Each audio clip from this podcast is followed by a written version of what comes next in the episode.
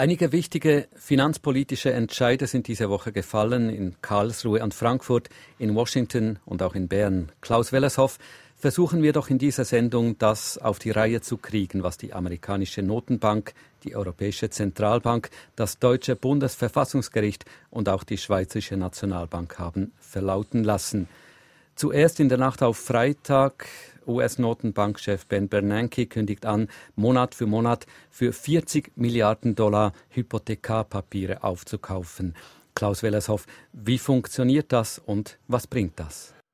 Die amerikanische Notenbank druckt Geld und mit dem Geld kauft sie im Markt Anleihen auf und drückt so die Zinsen, die die ausgebende Institution dieser Anleihen zu zahlen haben, nach unten, verbilligt damit die Refinanzierung für Hypotheken und versucht damit den Immobilienmarkt äh, wieder zu beleben.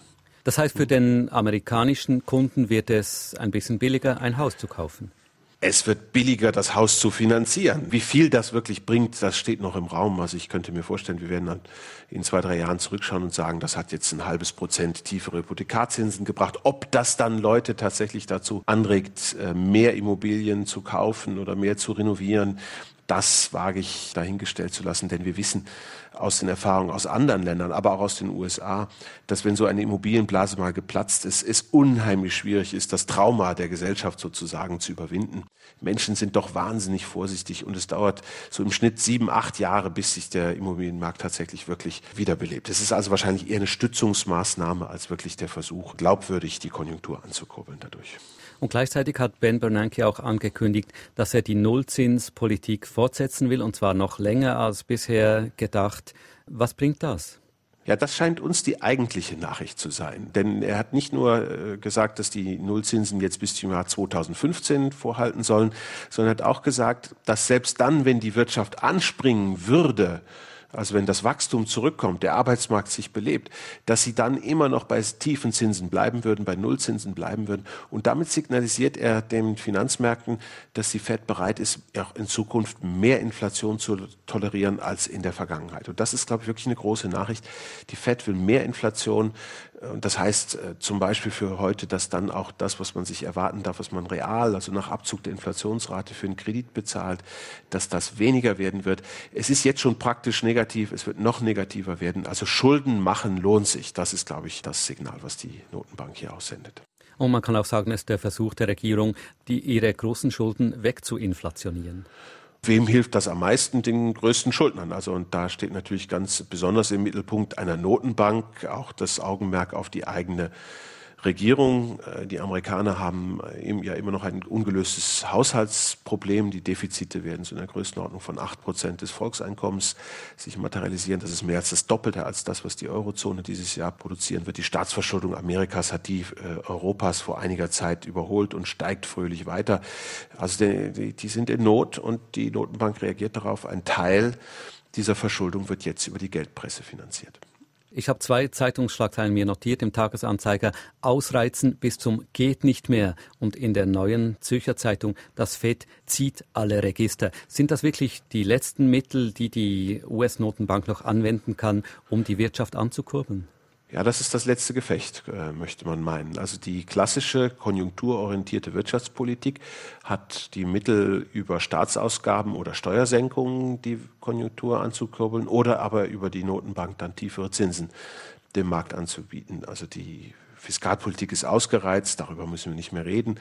Bei Nullzinsen ist die Geldpolitik ausgereizt. Da kann man nur noch, äh, ob der Markt es will oder nicht, Geld in den Markt hineinpumpen. Das sehen wir jetzt. Das ist wirklich äh, das allerletzte Mittel und es zeigt, wie schlecht es der amerikanischen Wirtschaft gehen muss. Und ich, deswegen darf man vielleicht auch skeptisch sein, ob es wirkt. Denn mitten im Wahlkampf jetzt äh, mit dieser Maßnahme zu kommen, äh, und zu sagen, wir müssen noch mal etwas tun, wird ja von den Republikanern bestimmt benutzt werden, um zu sagen, schaut her, die Wirtschaftspolitik Obamas hat nicht funktioniert, es geht uns schlecht. Und die Hälfte der Wähler in Amerika wählen auf dem rechten Spektrum. All die werden sagen, ja, ja, das stimmt und dementsprechend wird die Konsumentenstimmung eher leiden als äh, positiv beeinflusst werden durch diese Maßnahme. Eben Hintergrund ist ja die hohe Arbeitslosigkeit in den USA, 8 Prozent, und die will und will nicht äh, runterkommen mit allem, was die Regierung und die Notenbank auch macht. Sie sind skeptisch, dass nun über diese Maßnahmen die Konjunktur angekurbelt und neue Stellen geschaffen werden können.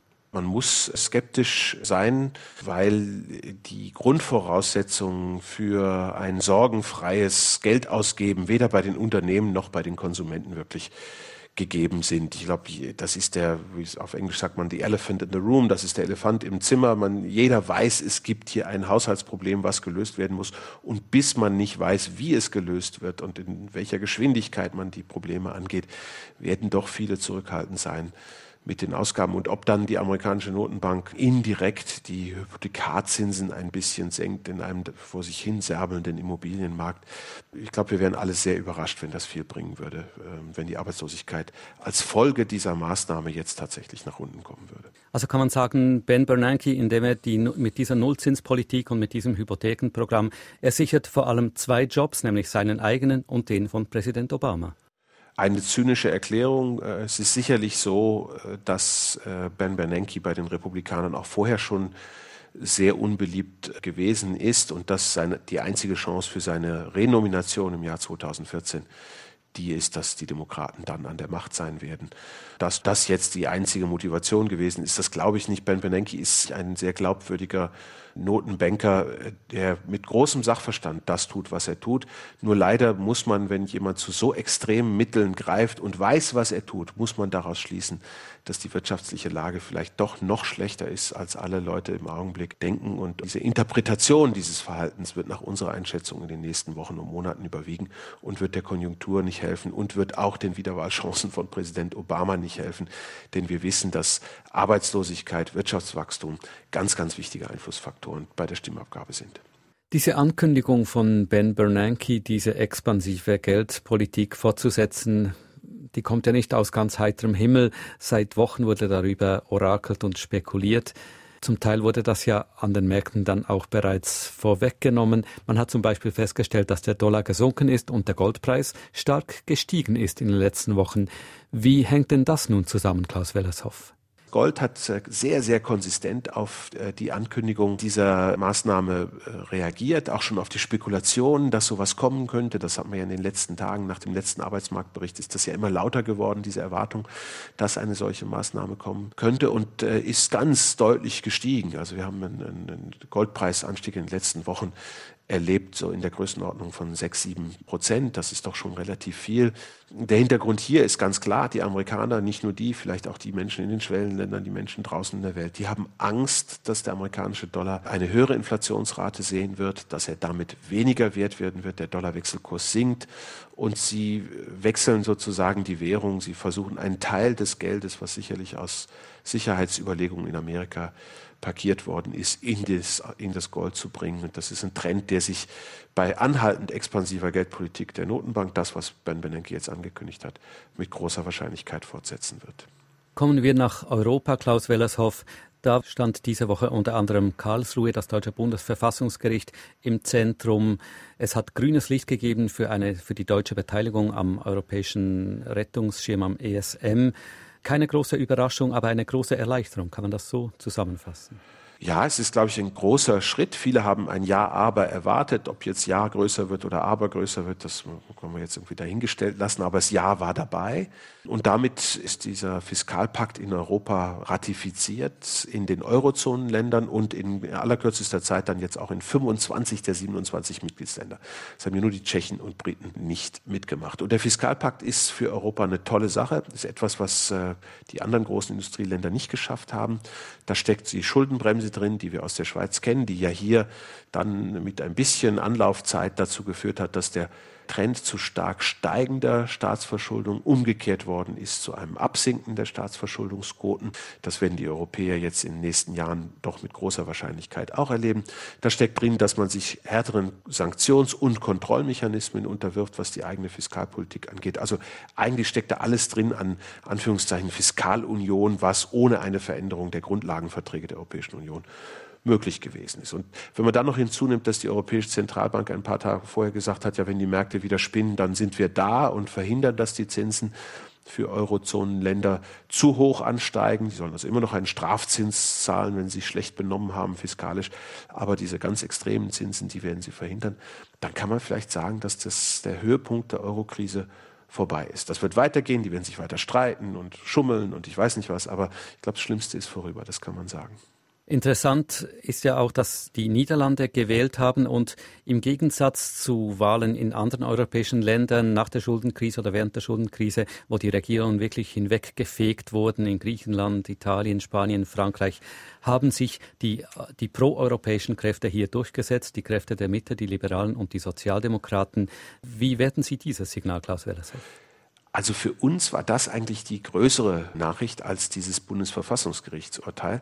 Und zwar äh, nicht, weil sich unbedingt, so Sie haben es ja sehr positiv formuliert, die Europafreundlichen durchgesetzt haben, sondern weil die krassen Europagegner, die also alles auf die Karte gesetzt haben, dieser Euro- und Europaskepsis, ganz brutal verloren haben. Die Partei von Geert Wilders, diese ultrarechtsliberalen, die noch in den letzten Wahlen die Anzahl Sitze im Parlament verdreifachen konnten, wurde auf ein äh, Normalmaß äh, zurückgestutzt und waren die eigentlichen großen Verlierer dieser Wahl.